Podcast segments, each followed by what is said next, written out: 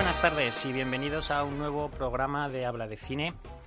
Eh, en un día ya fresquito, ya perdonarán, normalmente yo toso bastante, pero en días como hoy en los que ya ha en el Pirineo y el aire zaragozano viene fresco, fresco, pues uno empieza a notar en la garganta ya los, las rudezas del, del otoño-invierno zaragozano. ¿Ya te estás excusando? Me estoy excusando ya, Alfonso. Muy buenas tardes, que hablas antes de que, te, antes de que te digan nada. Perdóneme Para usted. eso eres el jefe. ¿Cómo estás? Bien, bien. También pues un poco fresquito como todos. Eh, expectante ante el próximo partido del Real Zaragoza esta noche, el derby aragonés, Sí. a las 9 de la noche. Y bueno, hablando un poco de lo que nos eh, ocupa, que es el cine, pues eh, recibiendo estos días el Festival de, de Cine Europeo de Sevilla. Que empieza esta semana. Ha empezado este fin de semana y termina este fin de semana próximo. Eh, una, me parece que es la 17 edición de un festival que, que preside José Luis Cienfuegos, otrora presidente o director, mejor dicho, del festival también de Gijón hasta el 2012, si no me equivoco, eh, en el cual hubo el cambio. Y con quien director del Festival de Gijón, que entrevistaremos, por cierto, la semana que viene, del, del actual y el nuevo. actual. Bueno, pues estaremos pendientes de esa entrevista la próxima semana. Luis Arrechea, buenas tardes. Hola, buenas tardes, Santi. Han salido también las nominaciones a los premios de cine europeo de este año. Sí, además precisamente en el Festival de Sevilla se dio en exclusiva las primeras candidaturas, que no todas, a, a los próximos eh, premios de cine europeo, que si te parece voy a decir mm, rápidamente. Las películas nominadas que conocemos eh, ya, ya se, han estrenado en Cuerpo y Alma, que está en cartel ahora, Ajá. y El otro lado de la esperanza de Kaurismäki, que, que se expidió hace unos meses, ambas críticas publicadas en Habla de Cine, para que las quiera consultar. La tercera es The Square, que se estrena precisamente este viernes 10, de Rubén Otslum. Y las desconocidas en nuestras pantallas son 120 pulsaciones por minuto mm, de origen francés y Sin Amor, que es eh, ruso, belga, Alemania, Francia. Entonces, como directores, eh, tenemos el director de Cuerpo y Alma, el del otro lado de la Esperanza, el de Square y el de Sin Amor. El, el quinto que se que es distinto al del mejor película es Yorgo Lantinos por el sacrificio de un ciervo sagrado. Y en el tema de actores y actrices, pues actrices nominadas Paulo Bier, Paula Bier por France, Juliette Binoche por Bright Sunshine Inn, Alessandra Borbelli por En Cuerpo y Alma, Isabelle Huppert por Happy End y Florence Pugh por Lady Macbeth. Y los actores son Claes Bang por The Square, Colin Farrell por El sacrificio de un ciervo sagrado, Joseph Hader por eh, Stefan Zweig, Adiós a Europa, eh, Nahuel Pérez Vizcayar por 120 pulsaciones por minuto y Jean-Louis Trintignant por Happy End. Nula representación española, por lo que veo. Eh, hay, hay un, así ya mm, rebuscando, tenemos nominados eh, cortos, eh, bueno, el documental coproducido con Islandia, La Chana, y dos, cortra- dos cortometrajes eh, nominados, que es Time Code y Los Desheredados. Desheredados. Y Verano de 1993 está nominada como al Premio European Discovery 2017, Premio FIPRESCI. Estaba Alberto ya con el hacha preparada si no decías nada de verano Men- 1993. menos mal que me has preguntado porque, porque ya yo iba tan rápido que no, que no lo iba a nombrar. Alberto, buenas tardes. ¿Cómo Buenas estás? tardes. Ahora sí que son buenas. Y eso que el verano no es mi, mi estación favorita. Yo estoy ahora en mi, en mi salsa. Estás Estoy en tu muy a gusto. Tu apoge- apoge- apogeo. En mi apogeo. Es más, mañana me voy a Fanlo, al Pirineo Aragonés, a disfrutar de una, un día solamente, de una temperatura entre menos 5 o 6 grados, a 5 o 6 grados bajo cero, hasta los 3, más o menos. Una, una buena temperatura. Sí, pero Que lo disfrutes. a- Alberto, el- a mí también me gusta el frío, pero el frío mm, sin, sin el cierzo, este que tenemos aquí. Este Ya. es súper desagradable. Así Seguro es. que en Falos está mejor que aquí. Así tenemos, con tanto cierzo, tenemos todos la frente tan despejada, excepto Alfonso. Bueno, y aunque me guste el, el- el frío, vengo a comentar un libro de reciente publicación en Estados Unidos que, que tiene un título todo lo contrario. Se llama Rock Hudson, eh, Fuego Erótico. Ah, y es un, un libro que un señor, Darwin Porter, un historiador cinematográfico, muy oportunamente ha publicado hace escasamente unos días, el 31 de octubre, que cuenta pues las andanzas amorosas de Rock Hudson. Y, lo traemos aquí un poco porque, bueno, aparte de decir que él tuvo una relación amorosa, Rock Hudson, con, con Marilyn Monroe, porque aunque Rock Hudson, de todos es conocido que un poquito antes de fallecer de SIDA en 1985 eh, declaró abiertamente que era homosexual y que tenía la, la enfermedad, eh, mm, aunque él declaró que era homosexual, por lo visto era bisexual, tenía relaciones eh, con hombres y con, y con mujeres, ¿no? Entonces, lo interesante de este libro es que cuenta que esa relación que tuvo con Marilyn no llegó a prosperar porque ella le dijo, dice, oye, mira, no vamos a hacer nada más serio Dice, porque tanto tú como, como yo vamos a tener que, andar teniendo líos amorosos, o sea, vamos a tener que, que, bueno, pues someternos a, no sé cómo decirlo, no a acosos sexuales, pero sí a, vamos a tener que, Al productor de turno. exactamente para poder eh, lanzar o para poder avanzar en nuestra carrera. Es decir, que eh, hoy en día nos estamos eh, rasgando las vestiduras y estamos diciendo, pues fíjate lo que ha pasado ahora con, no solamente con Harvey Weinstein, y con Kevin Spacey, sino con otros que están saliendo, Dustin Hoffman, bueno, pues hace eh, 50, 60 años ocurrió lo mismo. Yo creo que es una cosa que ocurre en el mundo del cine, ha ocurrido, ocurre y desgraciadamente ocurrirá, ¿no? Bueno, yo te agradezco que hayas explicado el concepto de bisexual porque a mí me lo decían mis amigos y yo pensaba que era porque tenía dos hijas, pero como veo que no, tiene nada que ver una cosa con, la otra. Bueno, José nos ha fallado a última hora, pero si podemos lo tendremos luego por teléfono y al que sí que tenemos ya para empezar a hablar de los estrenos es a Ricard desde Palma de Mallorca. Ricard, buenas tardes. Hola, buenas tardes. Con esto de las introducciones me decía Luis que quería que te preguntáramos a ti por yo le entendía Blade Runner, Blade Runner, pero no, al final era Brett Renner. Ah, ah, ah, pues si tenías alguna noticia que comentar. Bueno, la única noticia que tengo, la última hora que tengo de Brett Renner, que ahora mismo está alegremente. el hombre se lo está pasando bien, aunque me parece que le queda poco para pasárselo bien. Pero bueno, está muy alegremente. bueno, pues empezamos con los estrenos. Alfonso, estuviste en la batalla de sexos. Sí, cuéntanos. Eh, la batalla de los sexos es la nueva película dirigida por Jonathan Dayton y Valeria Faris, eh, que es la pareja directora que, trajo eh, la película tan interesante como esta música de Pequeña Miss Pequeña Miss Sunshine. la, chica esta que quería concursar en, de modelo y tal, y es, una crítica social muy, muy interesante. Y que posteriormente, además, eh, nos trajo la Ruby Sparks, que para mí es una de las mejores comedias románticas que he visto en este siglo eh, lo dijo por si alguien no la ha podido ver en su momento en 2012, una película que además está protagonizada por una actriz que veremos en alguna de las películas posteriores que, aparece. Eh, también Paul Dano aparece por ahí en Ruby Sparks. Bueno, centrándonos en lo que es la batalla de los sexos, decir que es una película que se centra en, en una en un partido de tenis. A ti, Santi, te, gustaría, no sé si lo has podido no, Todavía no. En un partido de tenis que se desarrolló en 1973 y que, bueno, pues eh, venía a mostrar un poquito la, una guerra que había de sexos en ese momento, ¿no? Entre quienes defendían el honor y la superioridad del macho varón y por contra, pues una corriente de tenistas eh, que bueno pues estaban separando de todo lo que es la asociación de tenis masculina por, el maltrato que estaban recibiendo y que buscaban la igualdad y que querían defender pues, sobre todo la figura de, la mujer, ¿no? Pues, eh, denuncia eso, ¿no? Una denuncia feminista. Entonces la película está protagonizada sobre todo por Emma Stone, que es la que focaliza toda la historia principal, hay un romance por medio, y por otro lado Steve Carell, que una pareja, bueno, Emma Stone, ganadora del Oscar todos ya pues nos hemos rendido a, su capacidad interpretativa. Y a su pelirrojez. efectivamente. la verdad. Sobre todo, sobre, todo. eso. Nos hemos caído rendidos ante ella y aquí, bueno, pues cubre otro registro que yo creo que eh, no ha tocado del todo eh, y que aquí podemos verla en, otro personaje diferente. Yo creo que perfectamente cumple, cumple con ello, incluso con nota. Y Steve Carell, que es un actor que, aparte de salir en comedias más menos ácidas, más menos divertidas, eh, también es un actor que nos ha demostrado que puede tocar. Aquí hace un personaje eh, pues muy cachondo, muy divertido y muy histriónico, más como es él, ¿no? Pero, pero también lo hemos podido disfrutar en otro tipo de personajes más dramáticos e incluso con nominación al Oscar incluido.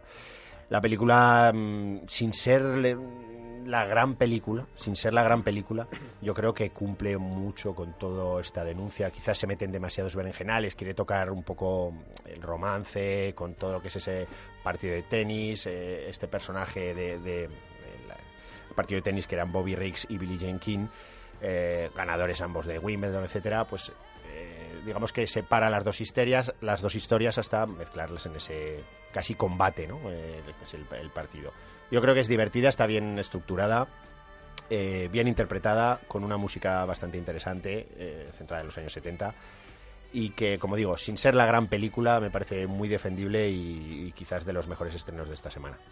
Luis, ¿la has visto también? Sí, sí, también, sí. Además, una, una banda sonora, una música previa a la música disco, que todavía no, no, se había, no había entrado, pero eh, a mí me gusta, me gusta mucho la estética, la estética mm, setentera, ¿no? El estilo de las...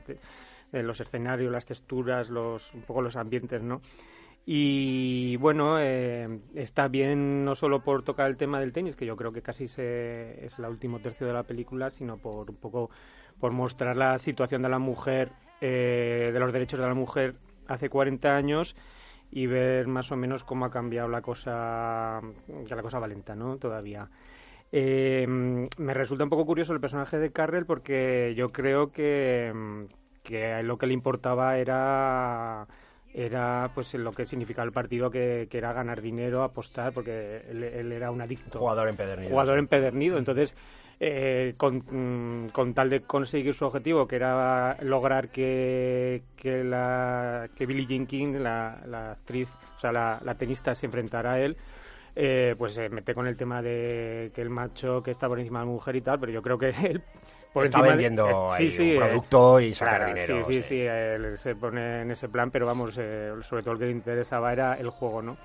Y lo que dices tú, la película pues no está a la altura de, de las otras de esta pareja de directores, pero yo la vi con, con una sonrisa en la boca y, me pareció muy muy agradable, muy muy actual y, un, otro hecho histórico que, desconoces y que está y que, de pronto el cine te lo descubre, ¿no? Decir, decir que, perdona, Santi, eh, Vincent Spadea, el tenista eh, norteamericano, hace de doble y aconsejó todos los movimientos a los dos protagonistas, que los doble en varios momentos. Te iba a decir, Ricard, que ya ves que esta pareja vio la película alegremente esta, pareja, aparte, viven, supongo que viven alegremente. Yo, yo tengo que decir que también ahora estaba alegremente mientras os estaba escuchando. Ah, pero ah, tengo que decir una cosa, que yo quiero ver una película de Valerie Farris y Jonathan Dayton cada mes. O sea, me gustan muchísimo las películas que hace esta pareja sin ser, como dice bien Alfonso, sin ser grandes películas, sin ser esas películas inolvidables de, toda que, toda la vida recuerda, ah, pero cuando las ves estás pasando un momento muy agradable. Y a mí me, es muy muy muy agradable eh, valga la redundancia estar viendo una película de, de, esta gente. Pasó con Little Miss Sunshine. Estoy completamente de acuerdo con lo de que Ruby Sparks es una grandísima mm, película romántica. la chica, la actriz, no recuerdo el nombre, pero el apellido era Kazan, porque si no me Soy recuerdo mal... Soy Kazan. Soy Kazan, era, era la, sobrina de, de, de, de, Kazan. ¿eh? Y, y, sinceramente Ruby Sparks me gustó muchísimo y esta batalla de los sesos también me ha gustado mucho. A mí me, gusta ah, la estética, como ha dicho Luis, me gusta la música, me gusta la historia que cuenta, me gusta cómo la cuenta, básicamente porque podría ser una película ñoña, podría ser una película cargante, una película pesada, y al contrario, es una película que, que, que te pasa por los ojos pero suavemente, con, con, una tranquilidad que tú, tú yo no, en las dos horas aproximadamente que debe durar, no tuve ni la intención de mirar el reloj en ningún momento. Me pareció fantástica, me pareció extraordinaria la interpretación. Vosotros la habéis rebajado un poco, pero a mí me parece que Maston vuelve a estar de nominación de Oscar. Me parece que está muy bien. Tiene un par de secuencias eh, en la peluquería para que nos entendamos. Ah, sí, sí, sí, muy primeros planos que solo con la mirada transmite muchísimo. Pero lo bien que están filmada esa escena. ¿eh? se podría haber hecho de otra manera mucho peor. Eso es lo, de lo mejor de la película, la escena con, de la peluquería. es el, nuevo marido de la peluquera, mm. eh, pero versión americana, ¿no? Exacto. Realmente me parece súper bien filmado esto que la, en este caso habéis dicho la pelirrojez de ella, en este caso no, porque ella va más morena, pero sí que es verdad que su partener, la peluquera, sí que es una pelirroja que la habíamos visto en, creo que era aquella de Tom Cruise, de, de Oblivion, creo que era la chica de Oblivion. ¿eh? Sí, la que está allí con ah, él en la nave. Está, exacto, exacto. Ah, y luego también tengo que decir que a mí, este, Steve Carrell, que es una de para mí, ¿eh? para mi gusto, es una de cal y una de arena, a veces se me hace pesado y a veces me gusta. En esta estamos en la que me gusta. Me gusta y además me gusta mucho, ¿eh? me gusta muchísimo. En, en, los momentos cómicos me recuerda incluso un poco físicamente a Peter Seller, sinceramente. Y eh, tiene un par de momentos, sobre todo uno con su mujer, ah, más dramáticos, por decirlo de alguna manera, que otra vez, sin decir nada, con la mirada, nos transmite muchísimo y creo que también está muy bien el actor este Steve Carell como curiosidad que sale el mítico Bill Pullman. Elizabeth Shue también por ahí. Elizabeth Shue, Elizabeth Shue. A Bill Pullman yo siempre en los 90 pensaba que era el actor que se contrataba cuando no se tenía el dinero para contratar a, a Michael Douglas. y, y, bueno, más o menos sigue igual, lo que pasa que lo veo bastante bien. Evidentemente ha envejecido como, como ella, como Elizabeth Shue, pero están bastante decentes, Oh, bien, bastante bien, sí. Y hacen papeles muy pequeños, pero que también están muy bien. Y yo, sinceramente, creo que es una película que a mí me gustó. Como decís, no es la película que va a ganar el Oscar, seguro. Pero. Bueno, ah, según es- están las cosas, vete tú a saber, ¿eh? Bueno, bueno, sí, también es verdad, también es verdad. Está la cosa tan floja que... Pero me refiero que, que no sería esa, gra- esa gran película Sí, que digamos, oye, hay- pero sí que es una película que yo puedo recomendar a cualquier persona de las que conozco sin miedo a pensar, uff, a lo mejor no le gusta. Creo que a todo el mundo le va a gustar esta película.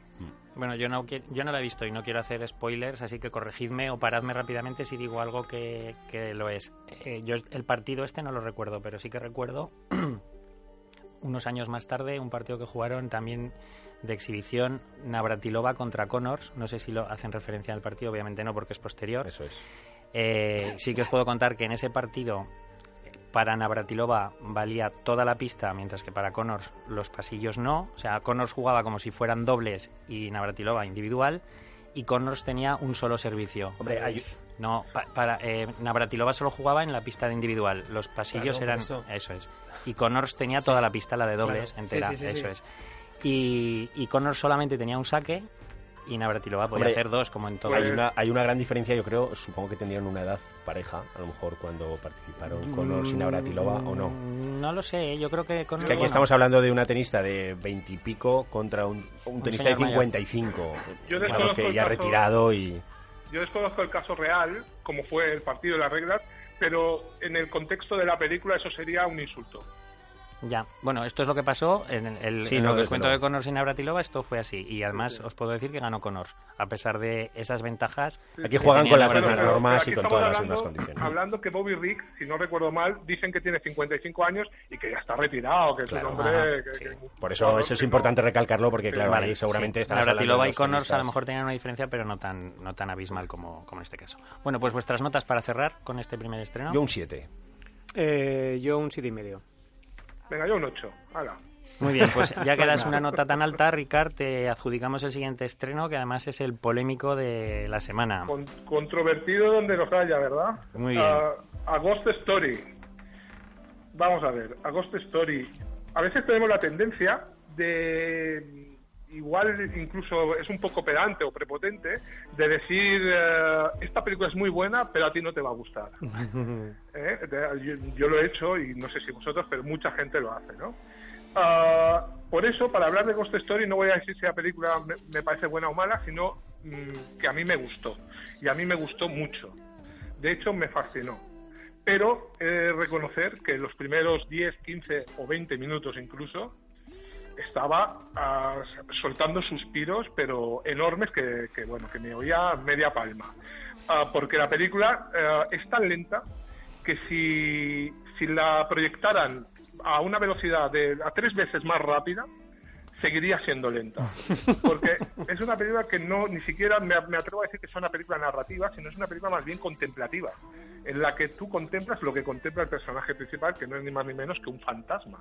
Pero un fantasma tal cual como uno se imagina un fantasma cuando tiene cinco años, o sea, una sábana blanca y dos agujeros, y nada más. Y me encanta esa estética. Y luego he descubierto que es que el director, el señor eh, David Lowery, hizo, cuando era niño, con su cámara, pues una cámara de vídeo que debía tener en su casa, hizo una especie de cortometraje sobre fantasmas y evidentemente el fantasma era así, porque es la visión de un niño de, de un fantasma, ¿no? El de la sábana blanca. Y eso lo ha querido recuperar, eso nos dice mucho de la película, nos dice que este proyecto es un proyecto muy personal de este director. Y como tal, me parece fascinante, porque es una película que a medida que avanzaba el metraje, a mí me iba atrapando, me iba enganchando, me iba fascinando. Y yo ni siquiera intentaba eh, buscarle una explicación, aunque está claro que trata sobre la desaparición total, la, desa- la- el- la desaparición hacia la nada de los seres humanos, incluso de sus obras. en este aspecto hay un discurso a mitad de película de un personaje que solo aparece para hacer este discurso que me, a mí me pareció sensacional sobre la novena sinfonía de Beethoven o poniendo la novena sinfonía de Beethoven como ejemplo que aparte suena la música también me gustó y si es verdad si es verdad que todos sabemos que va a haber mucha gente que no va a soportar esta película y yo no me atrevo a decirles que, que no la, que no tienen la capacidad de valorarla sino más bien que esto es una película, en lugar de una película racional, es una película más bien sensacional en, en el sentido de, la, de que te tiene que tocar, que tiene que, tiene que despertar sensaciones dentro tuyo. Y a mí me las despertó y mucho. A mí me pareció una... Bueno, me gustó mucho la película. En teoría deberíamos de tener a Fran en el otro, al otro lado del hilo telefónico si no está cogiendo un avión ya para Palma para ir a estrangularte. Fran, ¿estás o estás de camino? Rollo. Buenas tardes. Buenas tardes. Pues yo entiendo que el fantasma es porque se quieren ahorrar la pasta y una sábana con dos agujeros sale baratísimo. Pones a un nota que mida unos 70, unos 80, le pones una sábana por lo alto y ya tienes película. Yo no soy tan trascendental como, como el amigo Ricard y yo la considero una... A mí no me ha gustado. Pues, ojo, Puede ser de aquí a unos años una película de culto, puede ser una, la séptima maravilla del cine, pero es un rollo que no te puedes ni aguantar. No hay por dónde cogerla. Yo os voy a dar mi opinión muy rápida. A mí es una película que me aburrió mucho, pero que me alegro de haber visto. Ya está. Eh, Con eso es sí, sí, sí, lo, lo, único bueno que, mm, que tiene el poderla, el, el, verla, igual que la La es que ahora la puedes descuartizar sin ningún tipo de pudor. O sea, porque mm, si no la ves, mm, te queda siempre esa ese eh, regusto o ese sinsabor de será tan buena como dicen y no la he visto pero ya una vez que la ves yo ya me he quedado tranquilo. Digo esto es una mierda porque no tengo dónde cogerla una película de la, misma, de la misma manera perdona Frank ¿qué tal? ¿cómo estás? Encantado. Creo que no habíamos coincidido nunca aquí, ¿eh? Ah, de la misma, y no lo vais a hacer ya más.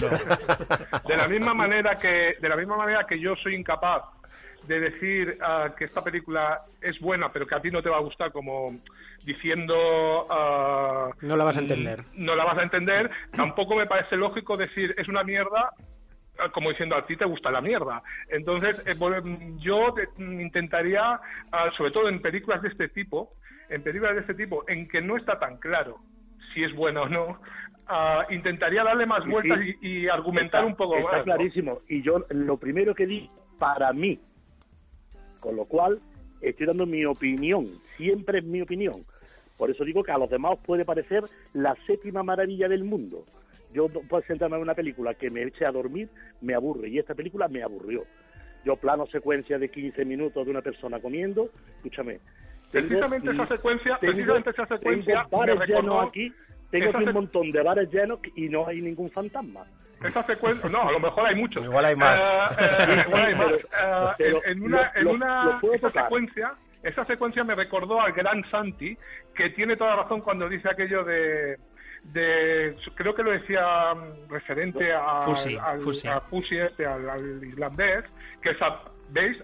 A todo el mundo le gustó y a mí me pareció, no me gustó nada, me pareció una, lo que dice Fran, una mierda. Uh, entonces. Ojo, pero, ojo, ojo con, lo, con, lo, que dices de mierda, ¿eh? bueno, me, me, recordó, me recuerda mucho la, la, secuencia esa de que Rooney Mara co se come la tarta, porque Santi decía: Yo no necesito ver uh, cómo se come eh, Fushi los cereales, de, de, ver todo el proceso. Y sinceramente, yo tampoco. Y, me, y en el 99% de las películas que veo y pasa eso, me aburre eso. No obstante, ese punto en el que come la tarta, que justo al, al, minuto de verla comer la tarta estaba a punto ya de quitar la película y decir, bueno, yo esto yo no lo aguanto más, justo me va atrapando la manera de comer la tarta de esta mujer porque veo que me está contando, sin palabras, con simplemente comerse una tarta, me está contando todo el dolor que siente esa mujer por, el por la pérdida que ha sufrido. ¿Pero sabes por qué la escena es tan larga? Porque la tarta estaba muy buena. no, no era, no era una tarta, era un pastel de carne. Pero ¿sabes bueno. por qué es tan larga? Porque tienen que llegar a los 90 minutos. Si no se queda en medio metraje. Claro. Entonces tienen que ir poniéndole minutos, minutos, minutos, minutos para que llegar por lo menos a 90 y presentarla en algún sitio. Bueno, yo creo que está hecho con final- intención, ¿eh? Yo creo que la duración de esa escena está hecha con, Sí. con mucha intención. Si no hubieran Lo puesto mismo- otra escena, Mira, haciendo a- otra cosa para llegar a ese metraje. A mí me que- recordó en esta en este exceso de, de duración de una escena mm, que puede parecer a- a- a- además hasta innecesario. Eh, en el caso de los cereales de Fusi sí que me parece innecesario porque está un minuto, pero no ves cómo se come todos los cereales. En este caso sí que se come todo el pastel. Me recordó a la escena de una película que a mí me encanta y a Ricard ya sé que no, que es 12 años de esclavitud, que es cuando permanece colgado. eh, el protagonista y Steve McQueen sujeta el plano como 30-40 segundos y ves la agonía del tío que está colgado, tocando, intentando tocar con los pies y es un alargamiento desmedido pero con una intención muy clara. Claro, es que es ahí donde quería llegar, que a veces alargamos las secuencias y, y a mí no, no soy muy, muy, como tú has dicho, no, no soy muy fan de ni de Steve McQueen ni de ni de esta película de 12 12 años de años de esclavitud. Pero esa secuencia sí que me gustaba, ese, ese cómo mantiene este plano.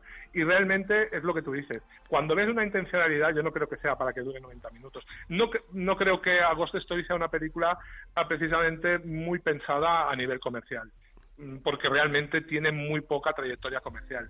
He leído por Twitter y por Facebook gente que se rasgaba las vestiduras porque no se había apenas estrenado copias y no sé qué, no sé cuántos, pero hay que ponerse en la piel del que del que Del distribuidor, de- sí, del sí, distribuidor y, y hay que reconocer que es una película que como muy bien dice Fran, no es una película que pueda eh, atraer a mucha gente, aunque el actor es el actor ganador del Oscar, como, como en la Guerra de los Hechos, eh, la actriz era la actor ganadora del Oscar.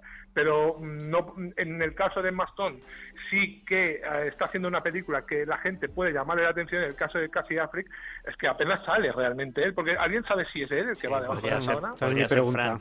Bueno, yo, y, y ya es lo último que digo para que puedan participar los demás, antes de, de sentarnos les comentaba que, que tenía preparada como sorpresa la incorporación de Ana, de mi hija pequeña, una adolescente de 17 años, que ha visto esta película para que eh, planteara o plasmara un poco su opinión. Se aburrió como una ostra, al final no ha podido venir, se aburrió como una ostra y desde luego me dijo que no iba a recomendárselo a ninguna a ninguno de sus amigos. Eh, Va un poco en relación con lo que está diciendo Ricard de que lo- los productores pues se han acojonado un poco a la hora de producir o a la hora de, De distribuir. de distribuir esta película, más los exhibidores, todo, sí. porque por ejemplo el colectivo menor de 25 años no va a ir nadie a ver Es esta es película. una película que seguro. con el boca a boca no va a funcionar. Pero además es el que... que vaya, el que vaya se va a ir a los 10 minutos. Pero también voy a decir una cosa, como, como he dicho, de la batalla de los sexos, que no tendría miedo a recomendársela a absolutamente a nadie. Está todo el Ghost mundo. Story, a Ghost Story, yo creo que no se la recomiendo a nadie. A mí me gustó, me la quedo para mí, alegremente. Claro, es, es lo que te decía. Yo creo que no es una película que vaya a funcionar con el boca a boca. Es una película en la que. Muy sea particular. exactamente, muy particular. Y como, aunque sea un tópico, lo que ha dicho eh, Ricard, entras o no entras, te emociona, la sientes o, o te puedes dar por despedido y aburrirte desde el minuto uno. A mí, yo sin llegar al entusiasmo que, que muestra Ricard, a mí sí que me parece una película. mm, No me aburrió en absoluto. Y a lo mejor es cierto que en algún momento. Pues se me hizo un poco cuesta arriba, eh, como, por ejemplo la escena de la tarta, aun sabiendo lo que, lo que es, pues hay veces que, dices, venga, termina ya, va, córtalo ya. Pero bueno, a mí me parece que es una, que es una película que, te tiene que llegar y si no es así, pues eh, apaga y vámonos. Hombre, esa, es- esa escena y otras anteriores que, que las alargan, ¿no? esa es un poquito la, la más... Sí, la la más paradigmática, sí. Es la más llamativa. Eh, Sí, efectivamente, es. pero Bueno, hay, hay la otras... De, la, de, la que está el, el muerto eh, tapado Claro, por la sábana, efectivamente, eso ahí- debe durar más de un minuto sin que pase nada. Efectivamente, hay todo el mundo ahí diciendo, bueno, va a aparecer alguien, va a y ya, bueno, pues cuando sucede lo que sucede, pues ya empieza a revelarse la situación. Creo que es una película muy poética y como tal, pues no a todo el mundo la, acepta de igual manera. Yo la vi con, con Alicia, mi mujer, y, y a ella no le gustó. No le gustó, no entró en, esa, eh, en ese ritmo tan lento.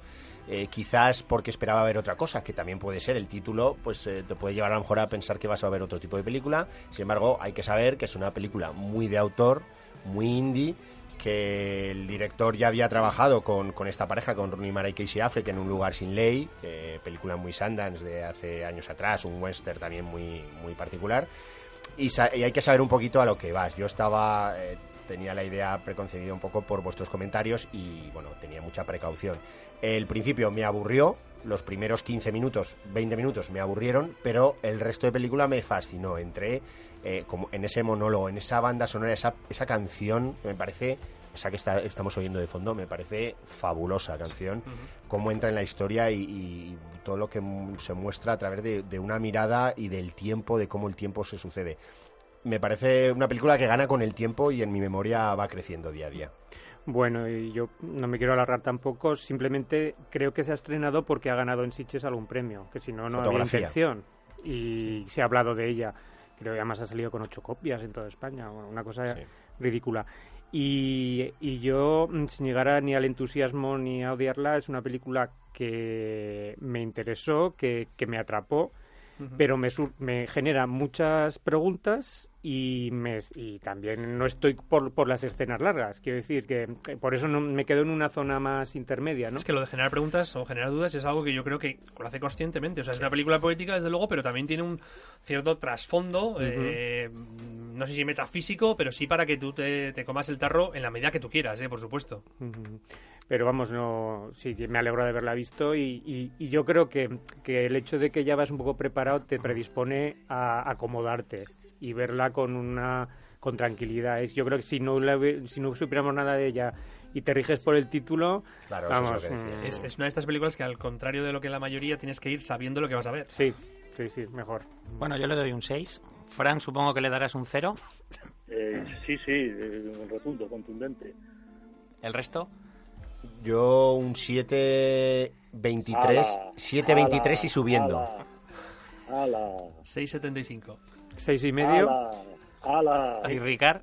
Ah, Un un ocho, 8, nueve. un ocho Vale, con, con, la, con la posibilidad seria de que en un segundo visionado suba a un 9. Muy bien, pues ahí quedan las notas para la película polémica de la semana Agosto Story. Eh, Fran y Ricard, seguís con nosotros porque hoy teníamos previsto hablar de nuevas series, eh, contar un poco, una, dos pinceladas de, de cada serie. Nos hemos, el jefe nos asignó una cada uno para que pudiéramos contar nuestra impresión sobre los primeros capítulos y ver si nuestros oyentes se podrían o no se podrían incorporar al visionado de estas, de estas series. Empezamos con Alberto y Star Trek Discovery. Star Trek Discovery, que es eh, una vuelta a, a la televisión de, bueno, de donde siempre salió, porque la serie original, la serie clásica, que nació en 1966 como una idea de Gene Roddenberry, Roddenberry, perdón, eh, pues eh, y que ha tenido, mm, creo que hasta 13, me parece, adaptaciones cinematográficas. Hacía ya algunos años que no tenía una, una serie de televisión y ha vuelto de la mano de ECB. Se ha vuelto con una, una especie de precuela, porque la, la acción se sitúa, un- creo que son 10 años o algo así, antes de lo que es la, la serie clásica, donde conocimos al señor Spock, al, al Capitán Kirk, etcétera. De hecho, hay un vínculo entre esta serie, perdón, y la, serie clásica que, que también tiene relación con con la, el reboot que hizo JJ Abrams y es que sale el, el padre del señor Spock, eh, Sarek, eh, apadrinando o adoptando, digamos de alguna manera, a la que va a ser la protagonista de la serie, que va a ser la, la oficial de la, de la nave de la Federación, que en este caso no es el USS Enterprise, eh, y que es una mujer afroamericana que además tiene nombre de varón, Michael Burnham. Es una, un poco rompedor en ese, en ese sentido. Eh, la estética, por supuesto, está adaptada a, a nuestros días, más parecida a lo que sería, como decía antes, el, el reboot de JJ Abrams que a la serie original de los años 60. Pero en cuanto al mensaje, pues eh, yo creo que de alguna manera han buscado, pues tanto en las en las historias eh, de, de eso, de lo que es la exploración del cosmos, del universo más infinito, más recóndito, de los límites del universo, como esa interacción con diferentes razas, han buscado eh, enlazarlo precisamente con, con, el, con la serie original, con la serie clásica, hacer de, de alguna manera un revival.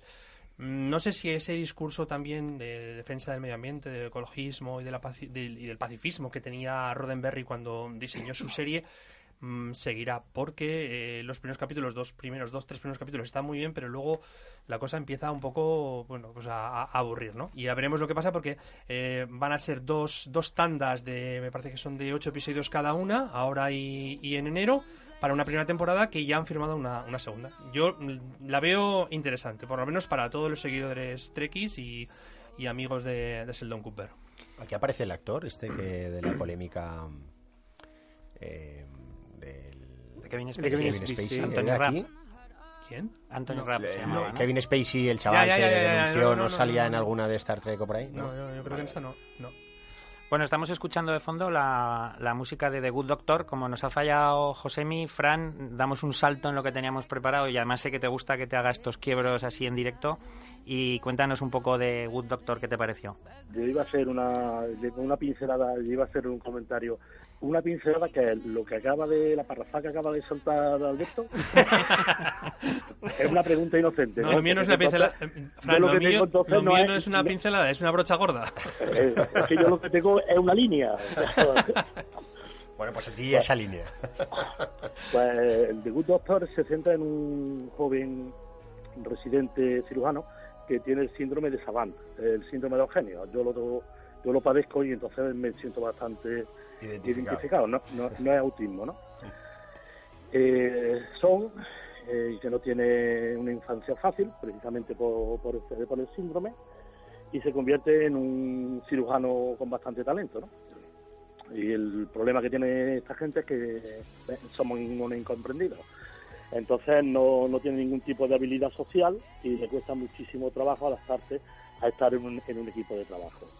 Mm, yo, es del eh, del productor David, David Short, me parece que se llama, el mismo de House, y se le ve todo, o sea, eh, la serie tiene todo el alma que tenía House, pero aquí ya las puñaladas son más traperas, aquí la gente ya son más trepas, y ya es bastante, yo la veo bastante más real que House, ¿no? A mí me ha gustado y yo la verdad que los cuatro o cinco primeros episodios que he visto, la verdad que la, eh, la serie promete. Si te gustan sobre todo ese tipo de ese, este tipo de, de, temáticas, ¿no? Es bastante desagradable porque salen corazones, salen operaciones y tripa y cosas de esas, pero bueno, nada que no veamos en películas de zombies. Muy bien. Movistar ha estrenado La Zona, que es eh, una serie española que nos cuenta lo que ocurre en el norte de España después de que un tiempo después de que haya sucedido un accidente un accidente nuclear y con un asesinato de fondo nada más arrancar la serie. Eh, los protagonistas de la misma son Eduard Fernández, Enma Suárez, Alexandra Jiménez, Álvaro Cervantes, Carlos Bardem, Juan Echanove. Con esta temática y este plantel es una serie que prometía o promete mucho. El primer capítulo me pareció excesivamente plano, sin ritmo, demasiado presentación de la situación y de los personajes. El segundo empieza a coger un poquito más de ritmo y ahí nos hemos parado. Yo creo que aquí tiene mucho que ver lo que en su día comentó, no sé si fuiste tú, Ricard, de que en Movistar, como les dan libertad absoluta a los creadores, no tienen que hacer un, un episodio piloto que enganche y que sea trepidante desde el, desde el minuto uno, sino que se dedican, les dejan que hagan la temporada completa, en este caso son ocho episodios y se pueden permitir el lujo de hacer un primer capítulo en el que sea absolutamente la presentación de todos los personajes. Yo espero bastante más de esta serie, bastante más que lo que nos han ofrecido los primeros capítulos y, lo seguiremos viendo a ver qué, a ver qué pasa. Eh, siguiente era Ricard con su burra. Que es el título de la serie, no piensen mal. la burra? la burra? ¿Cómo que la burra? ¿Qué tiene, una burra? La burra, la burra, tengo una burra aquí, Fran. Cuando vengas te la, te la, presento y nos vamos a dar una vuelta con ella. Te bueno. Dejemos con la burra. Pero tú tráete, tú tráete un flamenquín de esos. ¿eh? Me llevaré más de uno porque uno para ti es, eh, poco. No, sí, no, la verdad es que puedes traer cinco para mí. bueno, su burra. Vamos, nos estamos. Ah, me estás desviando, por favor. Un poco de seriedad. Alegremente. un, poco de, seriedad. Su burra es uh, bueno es la primera serie italiana Netflix. Yo soy un gran fan de, de las series italianas. Iba a cometer el error de decir es que las series italianas sean todas, que, bueno, que, la televisión italiana es muy buena y que las series italianas, pero así como mm, decimos que cuando, yo qué sé, vienen tres películas colombianas, por decir algo, seguidas muy buenas en tres años, decimos la mejor filmografía actual es la colombiana, no la que nos llega, porque las 200 que no llegan deben ser infumables, ¿no? Pues lo mismo debe pasar con Italia. De hecho, cuando he estado allí, que he estado varias veces y he visto la televisión, he visto alguna serie mm, digna de la Telecinco de aquí o de Antena 3. Pero las que llegan eh, por estos canales, en este caso Netflix, suelen ser bastante buenas. Lo único que tienen que no aportan demasiado.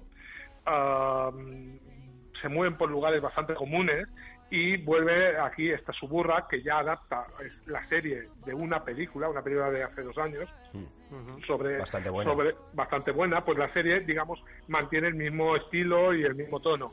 Eh, son gángsters de, de la actualidad, no aquellos gángsters de corbata, de traje y corbata, sino gángsters de chándal y deportivas. Y, bueno, ya os podéis imaginar que hay en la historia em, de las corrupciones, de la corruptera y de los crímenes que se suceden en Roma ah, desde el Vaticano hasta, ah, o sea, intrigas que van desde el Vaticano hasta los barrios más bajos y todas están em, conectadas entre sí. Ah, Suburra, para, que, para decirlo, es el nombre que tenía el distrito en la época del Imperio Romano, mm, el distrito, digamos, los el barrio bajo ¿eh? De Roma era eh, el que se llamaba Suburra, donde había todos los delincuentes y, bueno, o los delincuentes, digamos, más de clase social más baja. Ah, es una serie muy muy recomendable a que sigue la estela pues de de, de todas de Gomorra que también hubo película y serie de Romanzo Criminale que estaba ambientado en los 70 y tal Con el gran libanés. el gran- es- Exacto, el personaje del libanés era maravilloso. De hecho, eh, Suburra, uno de los guionistas, es Giancarlo Di Cataldo, que es el escritor de la, de la novela en que se en que se basaba Romanzo Criminale, que también tuvo su serie, que se llama, aquí se llamó Roma Criminale. Ujú. Am, nada más que decir. Creo que más o menos todos nos podemos hacer una idea de cómo es la serie Suburra y también creo que hace poco se estrenó Gomorra, la serie Gomorra de la película, pues más o menos sigue esa estela. A quien le guste este, tilo- este estilo de series o películas le va a encantar Suburra, como es mi caso. Muy bien, Alfonso. Mindhunter es de Netflix. Sí, eh, Manhunter, que es eh, la nueva serie de Netflix que está en la producción ejecutiva el grandísimo David Fincher. No solo en la producción ejecutiva, sino que además dirige cuatro capítulos.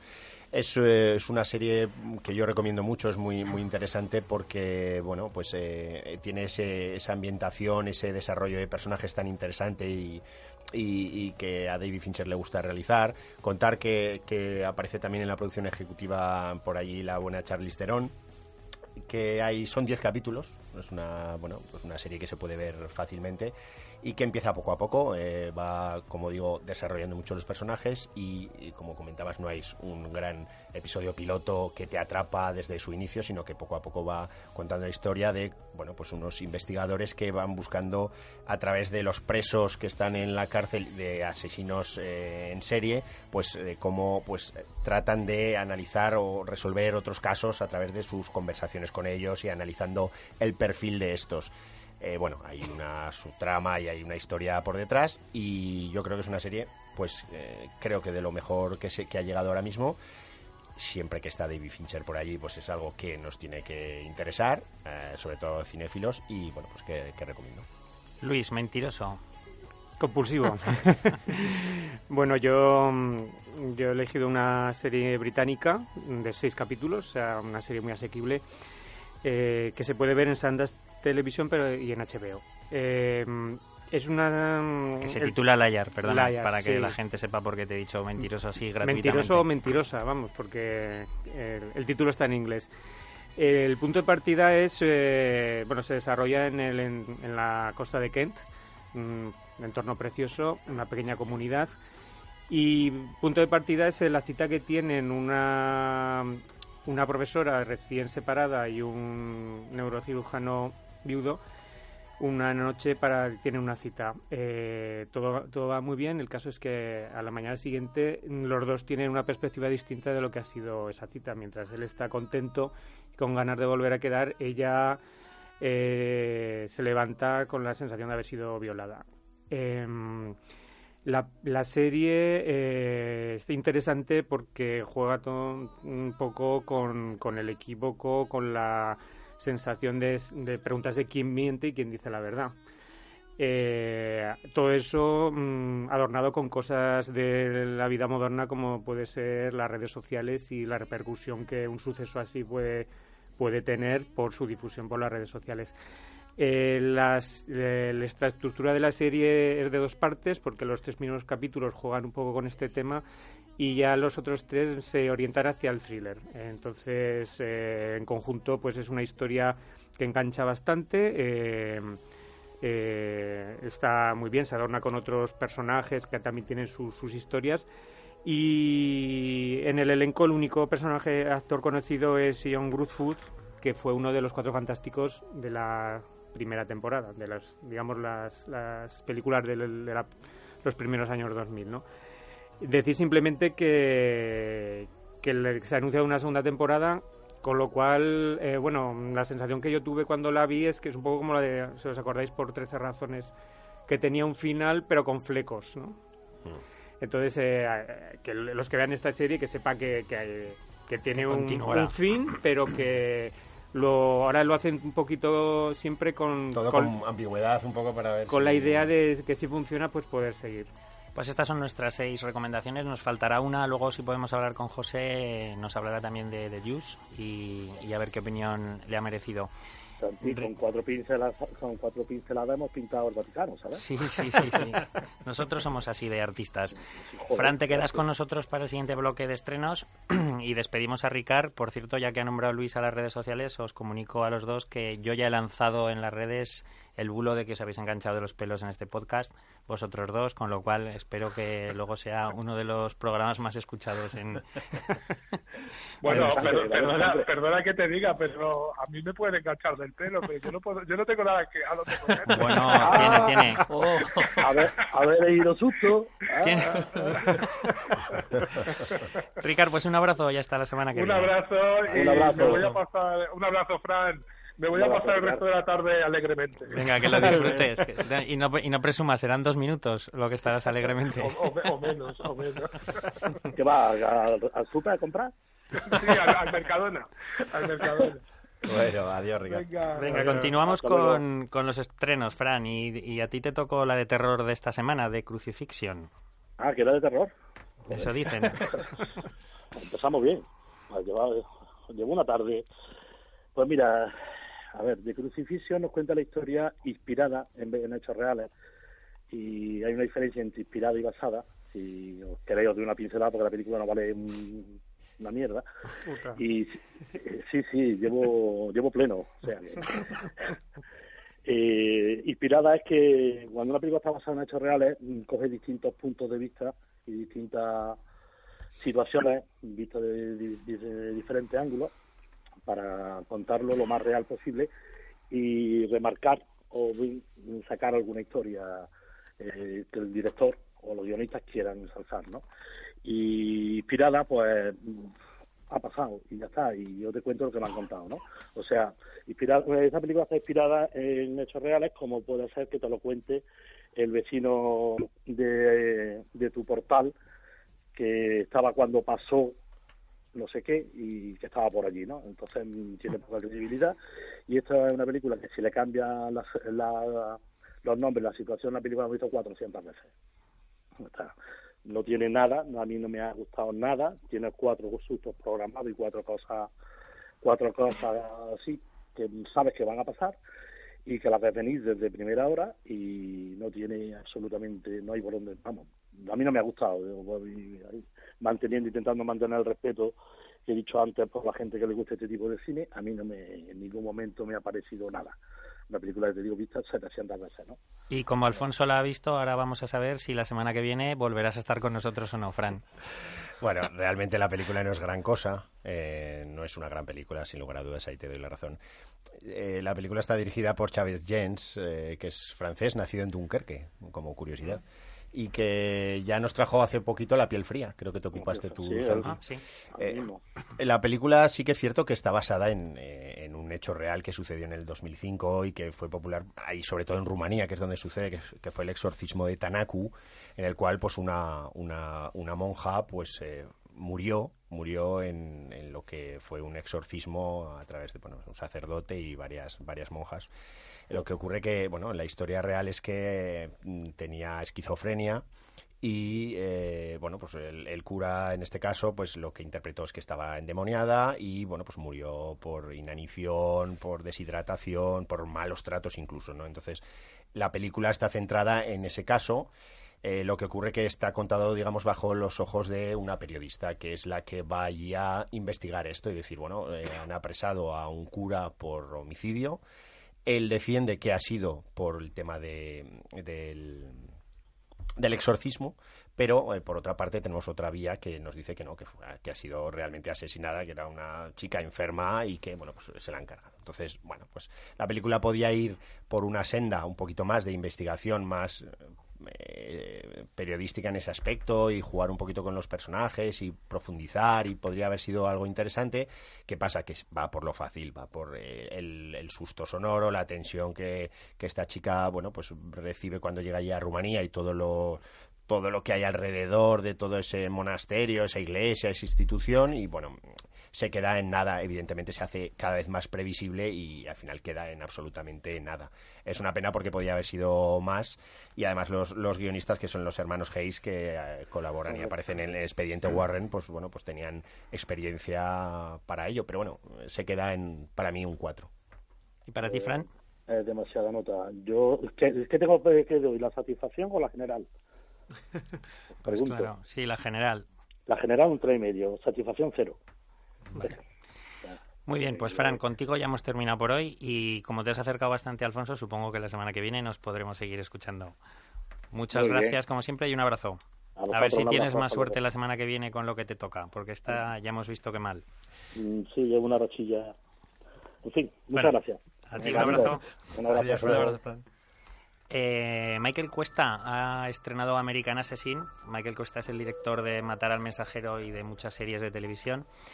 Y American Assassin es una película que Fran decía antes de, Crucifixion, que la hemos visto mil veces, pues American Assassin yo creo que la hemos visto mil cien. Es una película que no molesta porque es, es entretenida, es trepidante, es dinámica, pero que no aporta nada especialmente, especialmente significativo. Nos cuenta la historia de un de un moñas que está, que está en la playa con su, con su novia y que le pasa una cosa muy mala. Pero que te da, envidia, ¿no? El moñas te da un poquito envidia. Sí, porque está ahí muy bien, está viviendo muy bien, con mojitos y con una chavala de volver. Eh, por eso, por eso. Pero le, le pasa una cosa, una cosa muy triste y entonces este tío se transforma y se convierte en un aprendiz de Liam Neeson que se toma la justicia por su mano.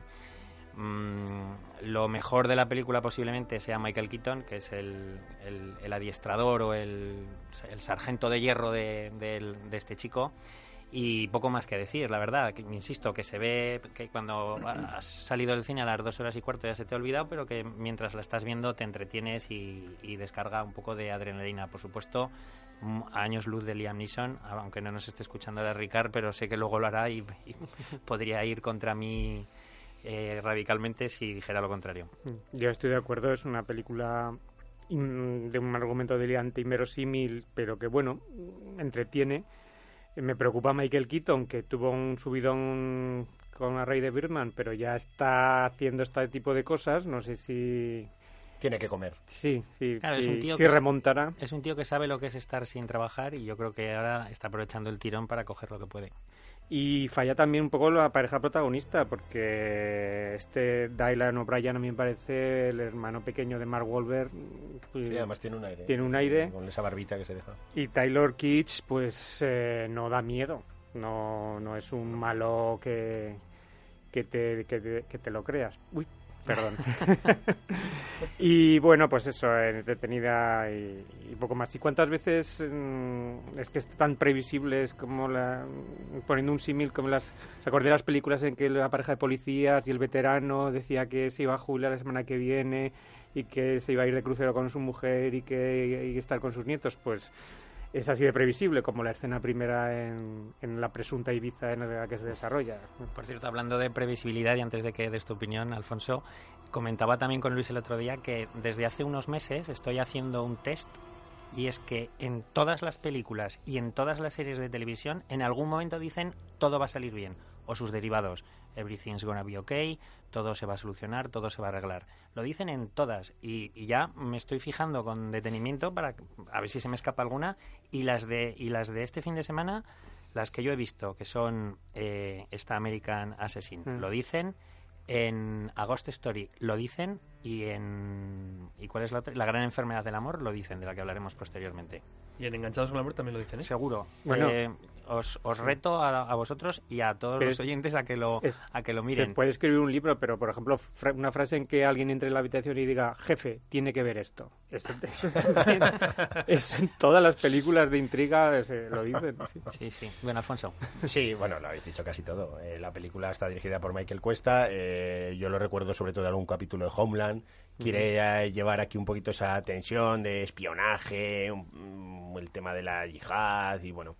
Pero realmente la película es, bueno, para pasar el rato. eh, los intérpretes están justitos y distrae. Eso sí que cumple en ese aspecto. como dicen los adolescentes sin más Efectivamente, pues sin más. pues sin más yo le doy un 5 Pues otro cinco. Eh, tres cinco. y nos vamos con con Alberto y su enganche con la muerte Enganchados a la muerte. bueno, pues Enganchados a la muerte es un. Lo primero que hay que decir que es un remake, no es una secuela ni nada por el es un remake, casi casi te podría decir que un calco, una fotocopia de aquella película de 1990, Línea Mortal, que dirigió Joel Schumacher con Kiefer Sutherland, eh, Kevin Bacon, Julia Roberts, etcétera, etcétera. Eh, que cuenta pues la historia de cinco estudiantes de medicina que aburridos de sus prácticas en la unidad de, de urgencias eh, y un poco con esa prepotencia que le da el, el pensar que están por encima de todo, dice, bueno, pues vamos a experimentar con, con la vida y con la muerte. Queremos saber qué es lo que hay después de la muerte, qué es lo que ocurre en esos eh, minutos después de que el cerebro deja de funcionar y vamos a, a grabarlo con, vamos, vamos a- con un escáner, vamos a ver cómo es la actividad cerebral. Entonces deciden eh, con, experimentar con ellos mismos, pues eh, mediante primero bajando la temperatura y luego aplicando unas descargas eléctricas, eh, consiguen que, que el cerebro y que, pues, que las de- desaparezcan las consta- constantes vitales y, y, bueno, pues ver qué, es lo que pasa, experimentar qué es lo que pasa después de, de la muerte. Como decíamos, es un, un remake, una fotocopia de- del original, dirigido por un, un director danés, Nils Arden Oplev, que había hecho alguna, alguna cosa, pues, Millennium. Millennium, por ejemplo, y también La venganza del hombre muerto, pero es más conocido por su eh, trabajo en las series televisivas eh, danesas. Eh, la verdad es que mm, su, su trabajo aquí pues, no, no, no se nota mucho. Es una realización muy plana, no, no tienen prácticamente ningún interés. Es, eh, mm, yo estuve viendo este fin de semana también la, la línea mortal, la de Schumacher, y con todo que es una película que aunque es del año, es del año 90, eh, tiene una estética ochentera muy fuerte, con todo lo que el recuerdo que tenía no es bueno, que yo tenía no era bueno, le da ciento y raya a esta, a esta nueva versión, ¿no? Además, bueno, confunde un poco al espectador porque sale Kiefer Sutherland y dices, bueno, pues igual es una secuela, no es un remake, pero no, no. Es un Kiefer guiño, ¿no? Es un la- guiño, exactamente. sí. Hace un papel que no estaba en la primera y es, no se han molestado en, en- en hacer nada nuevo. O sea, simplemente han cogido las historias, no sé si recordáis la primera, pero cada uno de los cinco estudiantes, de los, bueno, que no son, o sea, eran cinco, pero solamente cuatro de ellos eh, es- experimentaban con, con este tema, ¿no?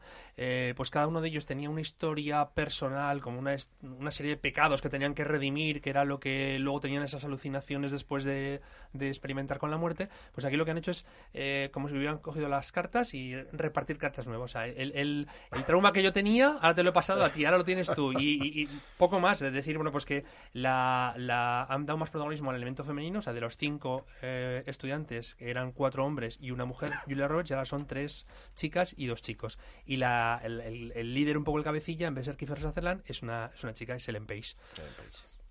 Por lo demás es que no tiene, no tiene nada más porque parece, dices, no, a lo mejor eh, eh, experimentar un poco con, con la idea esa de que hay después de la, de la vida, ¿no? Que es ese, ese periodo en la, muerte, si hay algo, no sé, intentar darle un sentido metafísico, religioso, llámalo como quieras, nada, ni siquiera una cosa científica, nada, se queda en un quiero y no puedo, en un intentar a veces eh, trascender a, lo que es eh, una película de terror, pero una, terror- una película de terror muy flojita, de un nivel que, vamos, que no asustaría a un niño de 5 años, entonces realmente no... Hombre, yo creo que viene a reflejar lo que la crisis creativa que hay en los estudios, eh, sobre todo americanos.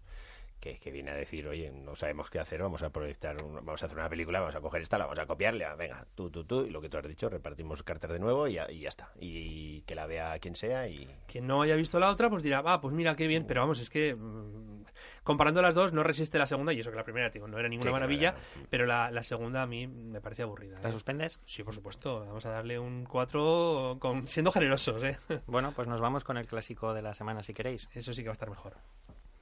Tras ejercer más de una década como crítico tras haber escrito los guiones de No es bueno que el hombre esté solo de Pedro Lea, La casa de las chivas de León Klimovsky y los trabajos de Roberto Bodegas, Vida conyugal sana y Los nuevos españoles, y después de haber triunfado internacionalmente con sus trabajos televisivos La cabina y La Yoconda está triste, y tras rodar algún exitoso corto como Mi Marilyn y Tiempo de gente acobardada, José Luis García estrena en 1977, en pleno proceso de transición histórica en España, su primer largometraje, Asignatura pendiente.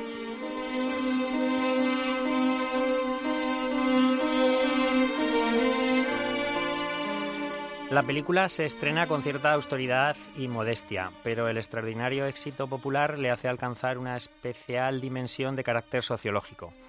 El oportuno momento de su estreno en una época determinante tanto social como políticamente. Su tono sentimental y evocador que acompañará al director en la totalidad de su obra futura y que busca el conflicto ideológico de una generación que se siente engañada y que se entrega a sueños nunca cumplidos y su carácter testimonial del trascendental momento vivido a partir de la muerte de Franco son algunas de las circunstancias que permitieron a esta película suscitar tan excepcional grado de interés. Más de una vez García ha dicho que su intención es hacer un cine de autor para mayorías, y eso es lo que consigue con Asignatura Pendiente, una película personal e intimista que al mismo tiempo conectaba con el gran público gracias a una historia en la que el humor se mezcla con el drama, el pasado con el presente, y sobre todo gracias a una historia en la que los personajes logran que los espectadores se vean a sí mismos viviendo en su propio entorno, incluso los de generaciones posteriores.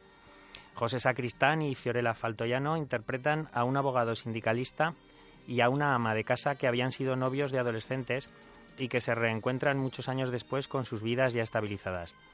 La relación clandestina que inician permite al director tocar temas tan universales como el hastío provocado por la rutina, la lucha para decidir entre lo que queremos o lo que debemos hacer, teniendo en cuenta que ese deber hacer está muy condicionado por lo que nos han inoculado educacionalmente, y que si bien se sitúa en el momento de la transición política española, podría ser extrapolable a cualquier sociedad o momento histórico. García ha dicho también en alguna ocasión que él quiso hacer un remake de Casablanca, una de sus películas de referencia pero que tuvo que hacerlo con mucha sutileza y habilidad para evitar presentarse ante la industria con una copia de una de las joyas del cine universal. Al fin y al cabo es la historia de dos tipos que en el pasado se han querido mucho, que han estado enamorados y que se reencuentran años después en circunstancias dramáticas. En Casablanca era la guerra, aquí estamos en la dictadura de Franco. Sacristán y Faltoyano bordan sus trabajos ayudados por unos diálogos escritos a la limón por el propio Garci y González Sinde. Antonio Gamero Silvia Tortosa, Héctor Alterio, María Casanova completan el reparto de esta estupenda película, consiguiendo una atmósfera impregnada hasta el tuétano de nostalgia, gracias a una fotografía impecable de Manuel Rojas que retrata Madrid convirtiéndolo en un personaje más con vida y personalidad propias, y gracias también a la deliciosa música de Jesús Gluck. El tema principal es Luna de Miel de Gloria Lasso y escuchamos la versión instrumental que acompaña los títulos de crédito iniciales.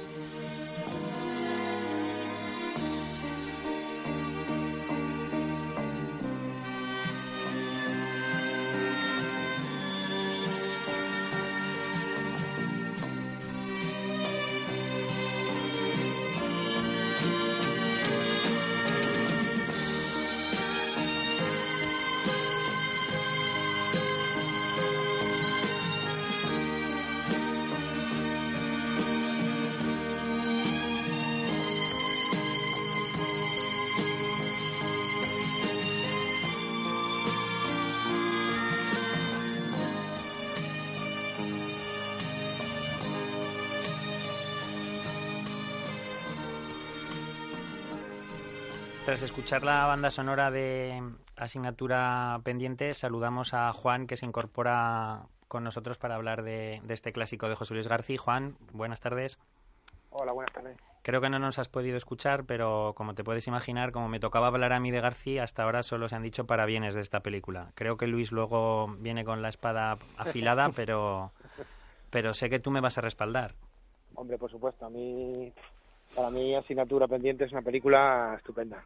A mí me ha gustado mucho volverla a revisar y siempre que la veo me, me gusta, me emociona, me candila la sigo muy bien, no me aburre nada, tengo interés en todos los personajes, es una película para mí estupenda. Y es sumamente actual lo que comentábamos que lo que pasa en la película podría, se desarrolla en la transición por motivos obvios, pero, pero podría pasar ahora, hay cantidad de parejas que están viviendo eso ahora mismo también.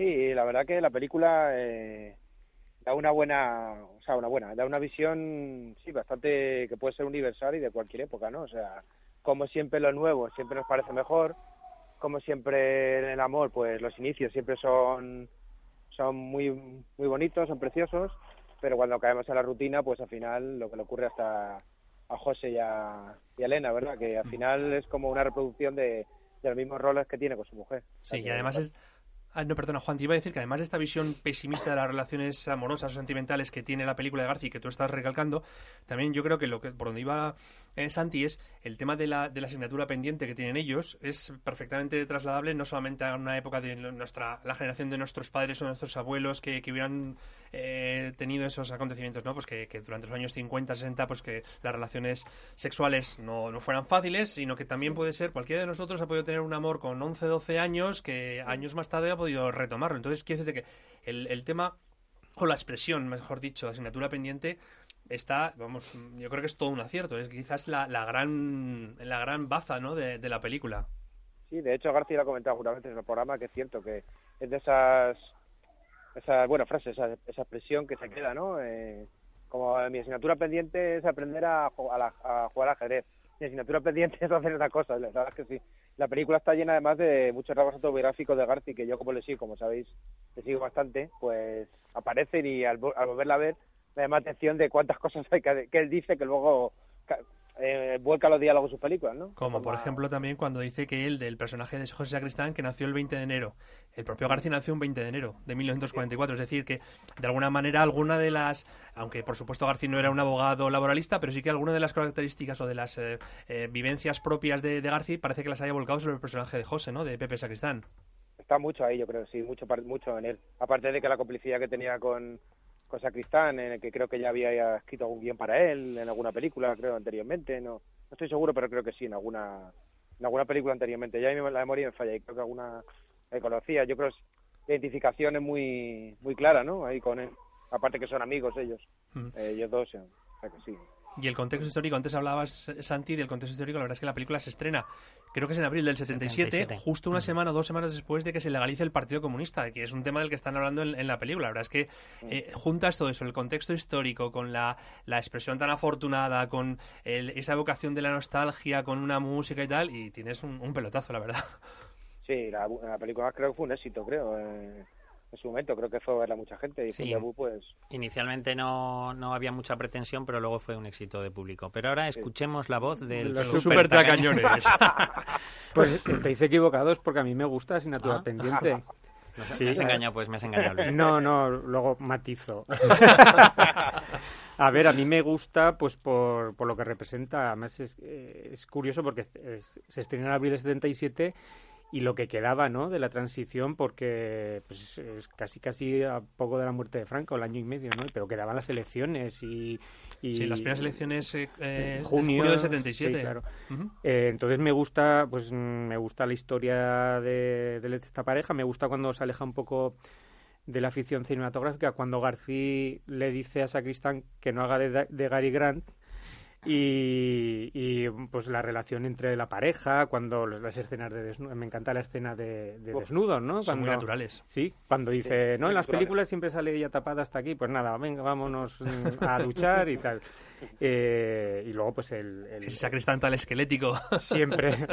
Pues Los pectorales. ¿eh? Ese final tan pues tan triste de lo que significa el fin, el fin del sueño, o del el sueño cumplido, el miedo al futuro, de lo, el no arriesgar, ¿no? Esto eh, eh, la película me gusta. Eh, lo que pasa que mm, si solo hubiera visto esta película de Garci, la pondría mejor, pero como he visto algunas más, es que mm, Garci me molesta que se repita tanto, que sea tan siempre la nostalgia, siempre hablando de cine, siempre hablando de anuncios de televisión, de los caramelos Pectol, del coña Carlos III, de Galerías Preciados.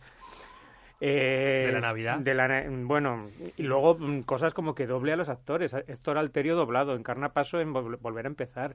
Mm. ¿Por qué? ¿Por qué tiene que doblar a los actores? A unos sí, a otros no. Eso Entonces, yo creo, eso, perdona que te interrumpa, Luis, yo creo que eso es una cosa que a él le gustaba mucho, que él ha comentado a veces en Berlanga, que juega mucho con las voces, Ajá. doblar las voces, y creo yo que es un poco influencia entre comillas, digo que por el por el cariño que él siente hacia Berlanga puede ser que él ha intentado hacerlo así. ya. Yo yo en eso estoy de acuerdo, porque por ejemplo este Alterio tiene una voz magnífica y ahí bueno, la- el doblador que le ponen es un actor también conocido, pero no lo sé, pero es que es un poco extraño. Que, que- a Gamero que ría también. Sí, a Gamero Ah, también. a Gamero también le doblan, sí, sí.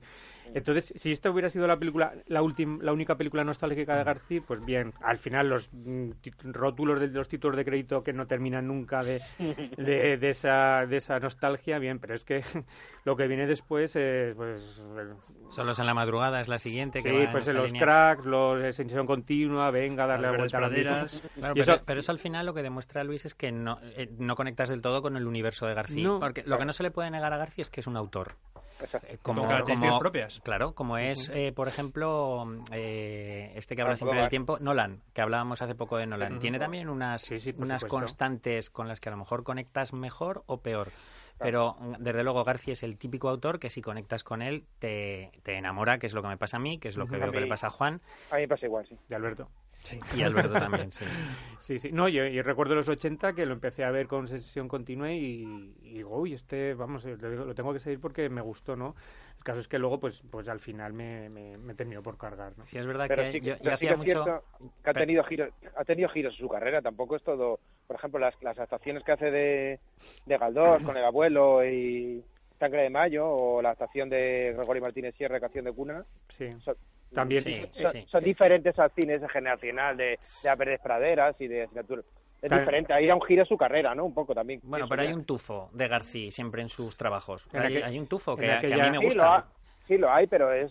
Yo, por ejemplo, hacía mucho que no veía asignatura pendiente y, y al verla ahora me, me di cuenta que hay una escena, no es, no es calco, pero que sí que me la recuerdo muchísimo, la escena en la que van eh, eh, José Cristán y Gamero borrachos, que me Sesión recuerda continua, a la sesión, Sesión continua, sesión o continua. Jesús Jesús Puente de Alfonso Marcia, que es igual. un- Sí, sí, es cierto. Es muy, muy parecido, Tiene- incluso los diálogos. No solamente Sí, la, la sí, situación, sino los diálogos, sí. Es cierto. Los, di- los diálogos es algo de Garci que yo creo que es, es donde más tiene su sello. En esa naturalidad de, de poder captar las conversaciones del día a día, la forma en que hablan los personajes en la época, y eso yo creo que es uno de los sellos de, de Garci, en lo que más... en- y la forma de dirigir los actores, ¿no? Se nota que, que está detrás él, no sé, como en, en todo, ya sea Sacristán o ya sea eh, quien, eh, cualquier actor que de los que emplea. Pienso que ahí sí que pone su sello, la forma esa. Esto- A mí me gusta mucho, me gusta mucho eso de la forma que tiene de dirigir los actores. Me parece que están muy naturales, muy, no sé, te crees que son ellos los personajes. No sé, muy, está muy bien.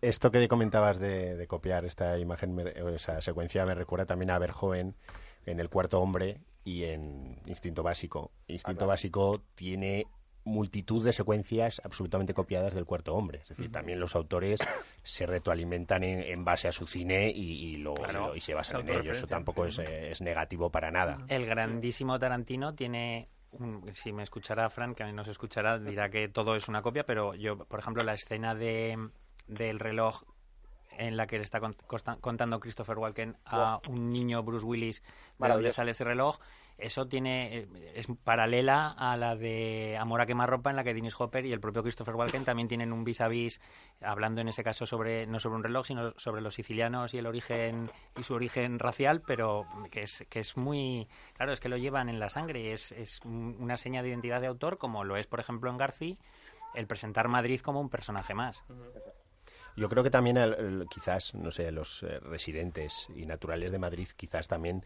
eh, todo el- aunque vos- vosotros no lo sois, y es encanta Garci. Yo no soy ningún apasionado de Garci, pero reconozco sus méritos. Quizás también esto de que Ma- se presente Madrid como un personaje más también llegue mucho más quizás a, a los, a, a A los residentes en Madrid. Sí, Puede ser. Me, a mí me tira mucho porque es el Madrid de mi, de mi niñez. Claro, eso Entonces, tiene que claro, haber ahí. A mí, hombre, no, no es la misma época, pero yo recuerdo cuando era pequeña, él paseaba por, por la Gambilla en los años 80, viendo Retorno del Jedi, viendo esos mismos, esos cines, eh, que la época era esas calles, eso mismo, entonces, claro, evidentemente, pues, se te tira, claro, lógicamente, soy nací en Madrid y normal, claro. Yo para despedir y no por mi parte, porque aquí soy el, el menos experto en Garci, vosotros sois unas eminencias y bueno, yo Bueno, decir que, que me gustó, no había visto la película, la he No había visto. podido ver ahora y, y me gusta, sin volverme loco, me gusta, creo que está muy atada en una época, es cierto que todo todo lo que cuenta, toda esa historia, esa asignatura pendiente es universal y puede suceder en cualquier momento y ese es el punto fuerte, como dices también la elección del título. Y, pero creo que está un poco lastrada en una época y que quizás pues eh, espectadores mm, con más años pues se puedan ver más inmersos o lo han podido vivir y estén no sé, que les guste más por eso, ¿no? Yo creo que yo lo veo un poquito desde más lejos, quizás por ser el más joven, pero, pero le, reconozco muchos méritos y es una buena película. De todas maneras, tú y yo tenemos la misma edad, creo, Alfonso. Sí, pero tú eres un viejuno. a ti, te va todo de blanco y negro y esas cosas. A ti lo que pasa es lo que te gusta Firole Fotollano, me parece a mí. Bueno, la, moza está muy bien en la película, desde luego. Creo que nos gusta a todos, sí, además está, está estupenda. Y esa escena, además de la sabana, es fantástica, o sea que... Que luego no se ha prodigado mucho Fiorella, yo creo, ¿no? En el cine. Bueno, no, ahora sale en alguna serie últimamente. Pero, y luego en Canción de Cuna. Canción de Cuna, exactamente, eso es. Es una actriz muy solventa. Que Fiorella Faltoñano, que estuvo casada con eh, si no recuerdo mal, con José Luis Tafur, que es el, ah, el productor de esta película. Sí, es cierto, que falleció hace un, par de años, sí.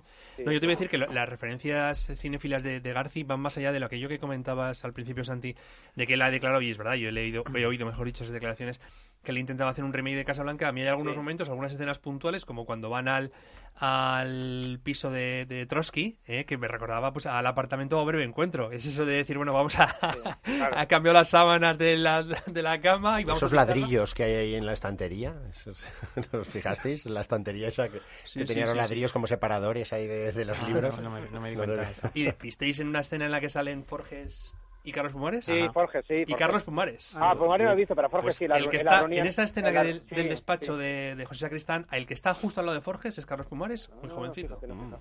Sí, ahí con pequeño cameo. De todas formas, tampoco creo que sea una, una versión negativa del amor. Yo creo que más melancólica que otra cosa, ¿no?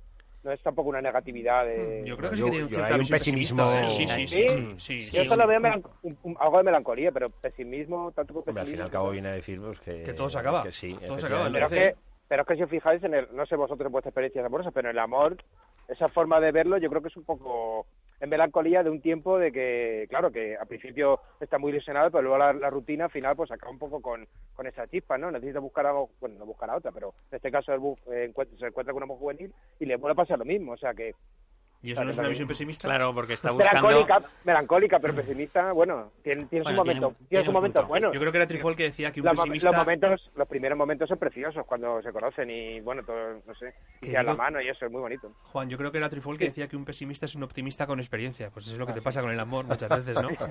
y de hecho hay una frase de Sacristán que lo dice, me parece. Que dice como que ves a una chica, tal, y y luego lo único que separa es que yo con esa mujer he vivido, ¿no? He vivido ese tiempo, en, mm. este caso, claro. Sí. Bueno, pues una película fundamentalmente nostálgica que, como el propio Luis Alberto de Cuenca, muy amigo de José Luis García, dice, significa el dolor del recuerdo y, yo creo que, está muy presente en toda la filmografía de García. Recomendamos, por supuesto, a todos nuestros oyentes que, que recuperen asignatura pendiente si no, lo, si no la tienen reciente y a ver si eso les anima a lanzarse con toda la filmografía del gran director español.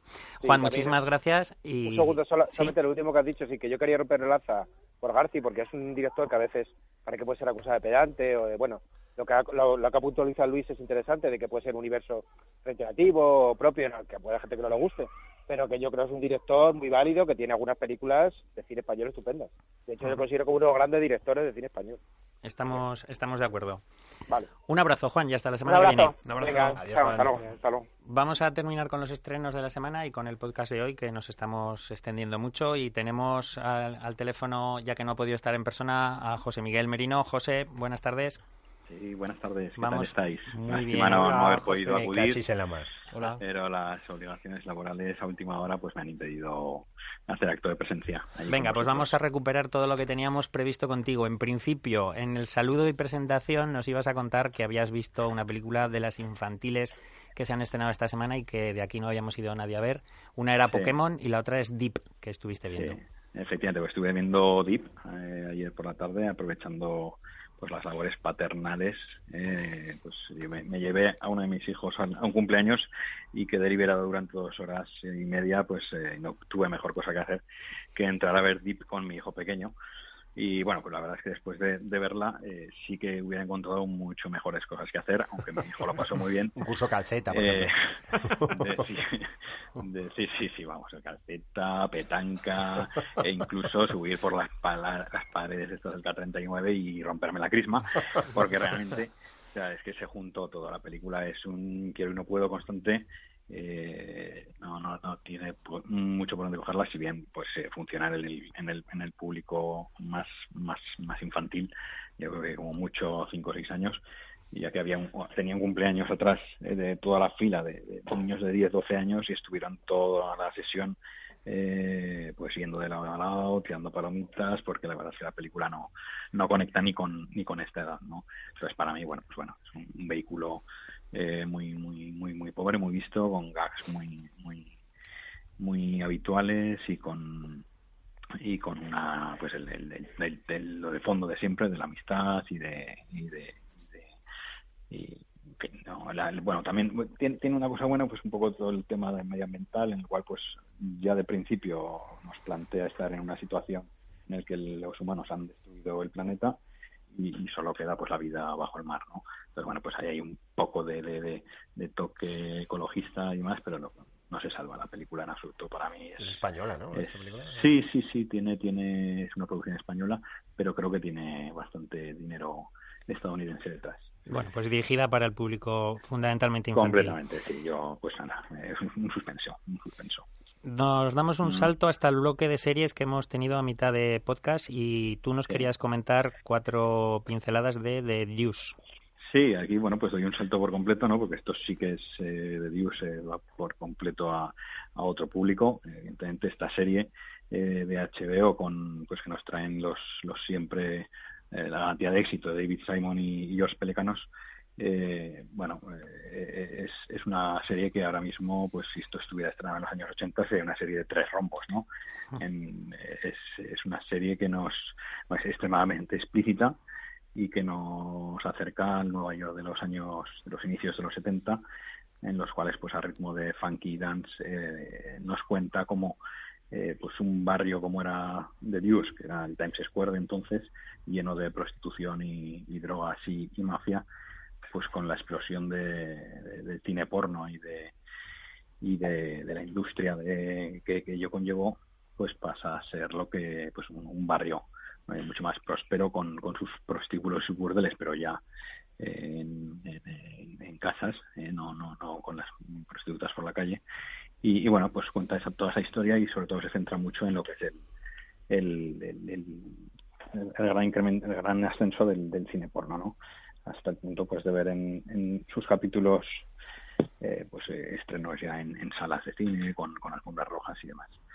Muy destacable la serie y muy muy recomendable para todo tipo de públicos, en especial para ti, Santi, que sé que este me, la, me, la he subrayado, me la he subrayado en varios colores.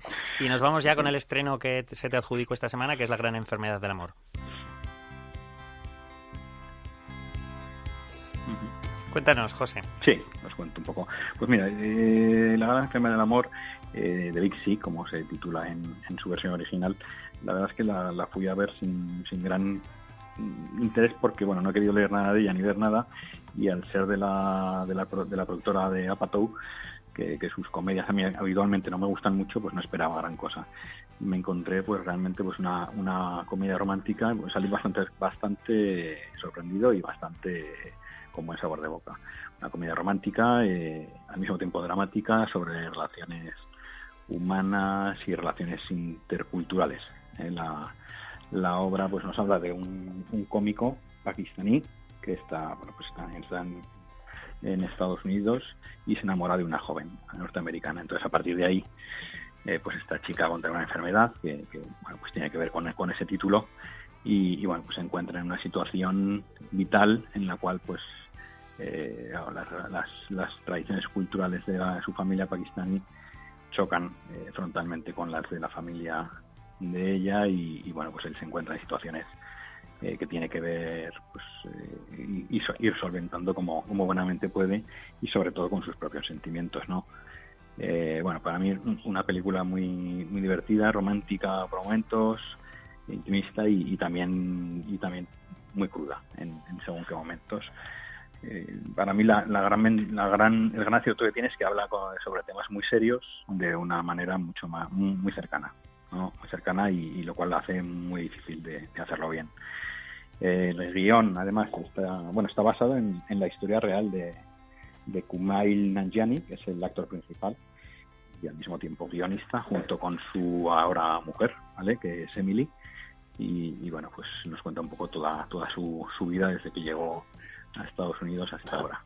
Yo, bueno, pues eh, recomendar la, la película y, y, no me extrañaría que, bueno, pues eh, tanto a nivel de guion como, como de actor principal y, sobre todo destacar a Holly Hunter como actriz secundaria, eh, no me extrañaría que estuvieran en las quinielas de, los principales premios de la, de la industria cinematográfica como son los Manny Awards y también los Oscars.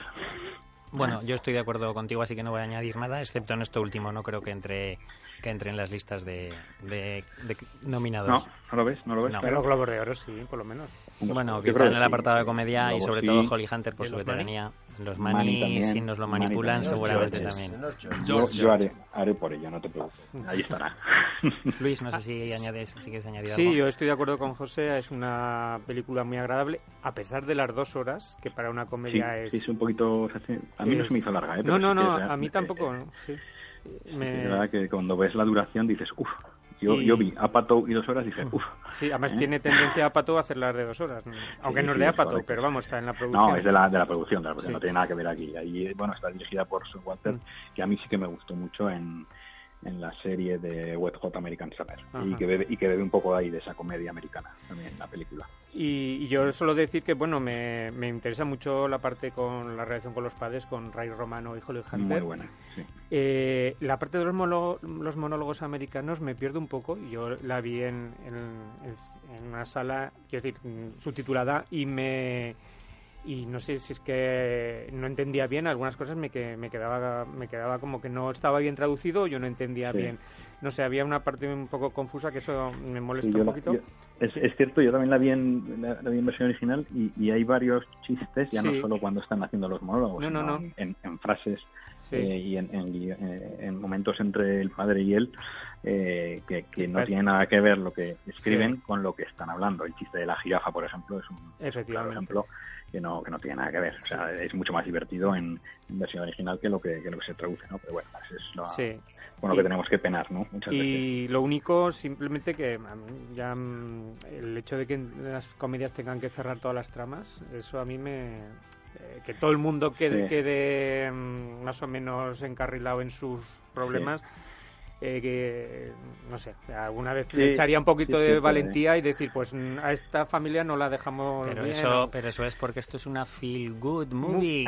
Sí, la deja votando, la deja votando. Y además, y además bueno. estar basada en su propia historia, yo creo que la quieren contar lo más completa posible. Claro, para que el sueño americano sea pleno. pues, pues la, quieren decir, oye, hacemos esto, lo hemos pasado muy mal y al final pues eh, quedamos así, ¿no? Eh, bueno, eso sí que... Jefe, ¿algo que añadir? Mm. Bueno, una película muy distraída, muy entretenida, que tiene momentos eh, muy dramáticos y otros muy cómicos. El personaje es ciertamente divertido, aunque también hay que reconocer que hay momentos que no tiene ninguna gracia, aunque crea tenerla, y ahí también con eso juega mucho. el personaje, el actor Kumail Nanjiani, es, es, conocido por su participación en Silicon Valley, serie HBO mm. que ha sido premiada. Y bueno, eh, aparte de contar aquí esta historia personal, eh, aparece también con, con Zoe Kazan, que ya la hemos mencionado antes por aparecer en la estupenda Ruby Sparks esa conexión que siempre que hay que dejar patente. Y bueno, me parece una película muy interesante sobre esto, sobre todo eso que ya has mencionado, esa, esa relación entre los suegros, por así decir, o los padres de la novia que tiene un mal momento con él y cómo ellos reflejan la situación que le cuenta la hija y no toda la, la totalidad de la historia y cómo se van acercando, ¿no? Y nada más. Sí, yo eché en falta ahí un poquito más de un poco más de esa relación y un poco menos de, de, la otra con los amigos y con otro, ¿no? O sea, sí que veo que, cambia muy rápido, ¿no? De, de, estoy completamente en contra tuya bueno, pues ya te acepto en la familia. Y eso que tiene dos horas para hacerlo, pero bueno. Sí, sí, sí, sí. sí, Venga, José, tu nota y así te puedes volver a trabajar, que pues estás deseando. Un 8 para mí. Un 7. Seis y medio. Yo un seis y medio también, porque hay un rato que se me hace pesado a mitad. José, pues nos escuchamos o nos vemos la semana que viene, si hay suerte. A ver de Dios y, y- y se te pasa rápido. Perfecto. Son ratos largos. Gracias, un abrazo. Venga, un abrazo. Hasta luego. Terminamos con el último estreno de la semana, el Sistema Solar, Luis. Bueno, el sistema solar está inspirado en una obra teatral de Mariana Altaus, de Gran Sito en Perú, y que creo que el año que viene viene a España. Para marzo se estrena, se estrena en España. Eh, básicamente es una reunión familiar para una cena de noche de Nochebuena, eh, una familia un poco disfuncional y todo lo que surge alrededor de este encuentro. Eh, mm, el, subgénero de, de, la de las películas familiares, eh, bueno, es un- casi un género en sí mismo en el cine. Y añadirle ya el entorno de, mm, de la Navidad, pues yo creo que es el- la culminación de la pereza creativa, ¿no? Porque eh, poner la Navidad por medio es una manera de acabar la película cuando bien te viene y, y apañar un poco los temas. Eh, a mí la película, bueno, mm, dura 90 minutos, con lo cual reconozco que no me llegó a aburrir, pero me parece que hemos visto infinitas películas de reuniones familiares mucho mejor que esta. Sobre todo porque además la, la técnica que utilizan aquí es que cada 10 minutos algún miembro de la familia mm, Tiene un ataque de algo. tiene un ataque, da una noticia, vomita Sí, sí, sí, algún... sí, sí. Algo que la- tiene escondido detrás Sí. que guarda hace mucho tiempo. eh, son, eh, y entonces es que unos, hay unos estallidos ahí de, de intensidad dramática. Luego hay así una- unas gotas de humor negro, eh, si, eh, más o menos os acordáis con la escena con el bisabuelo, hay al fin una Totalmente. escena. Y que si un perro, una tortuga. Y bueno, la verdad es que mm, ningún personaje destaca sobre los demás, ni siquiera el niño. El niño tiene, tiene mucha gracia. a mí el ¿no? niño sí que me parece divertido. Sí. pero sí. Es que Un poco también. me- Sheldon. Sí, sí. muy- El elenco es esencialmente peruano, así que mm, simplemente mencionaré la, que la cuota española, que ahora las películas con, con eh, Producción. con producción, coproducción España y Iberoamérica, pues o sea, siempre hay algún actor español porque es una mejor manera de venderlo.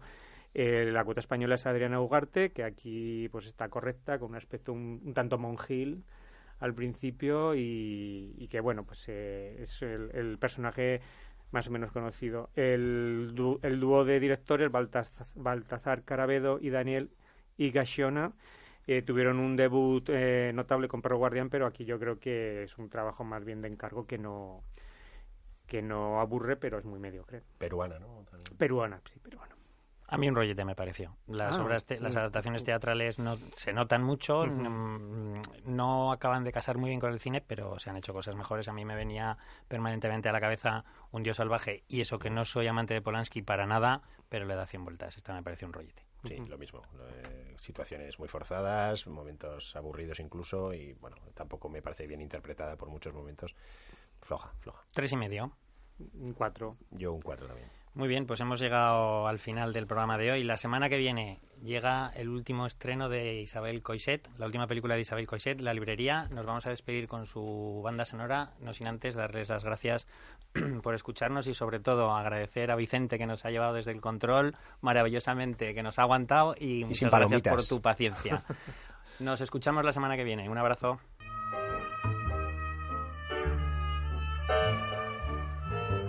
Cuando leemos una historia, la habitamos. A ella más que nada en el mundo le encantaba el momento en el que terminas un libro y la historia sigue viva en tu cabeza como un sueño muy real. Soy Florence Green. Soy la que va a abrir la librería. Acaba de instalarse en Old House. ¿Usted sola? Hay otras ubicaciones mucho más apropiadas en Harborough, en especial para una librería.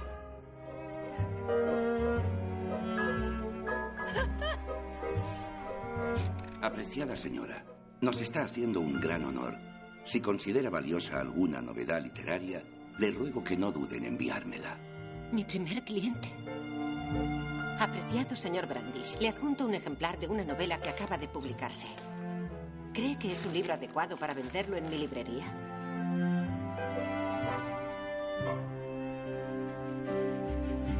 Quiero que deje en paz a Florence Green. ¿Le ha pedido ella que venga a verme? Claro que no. Hay otras muchas propiedades para alquilar en pueblos más grandes que Harvard. Déjela en paz. Esa mujer no le ha hecho nada.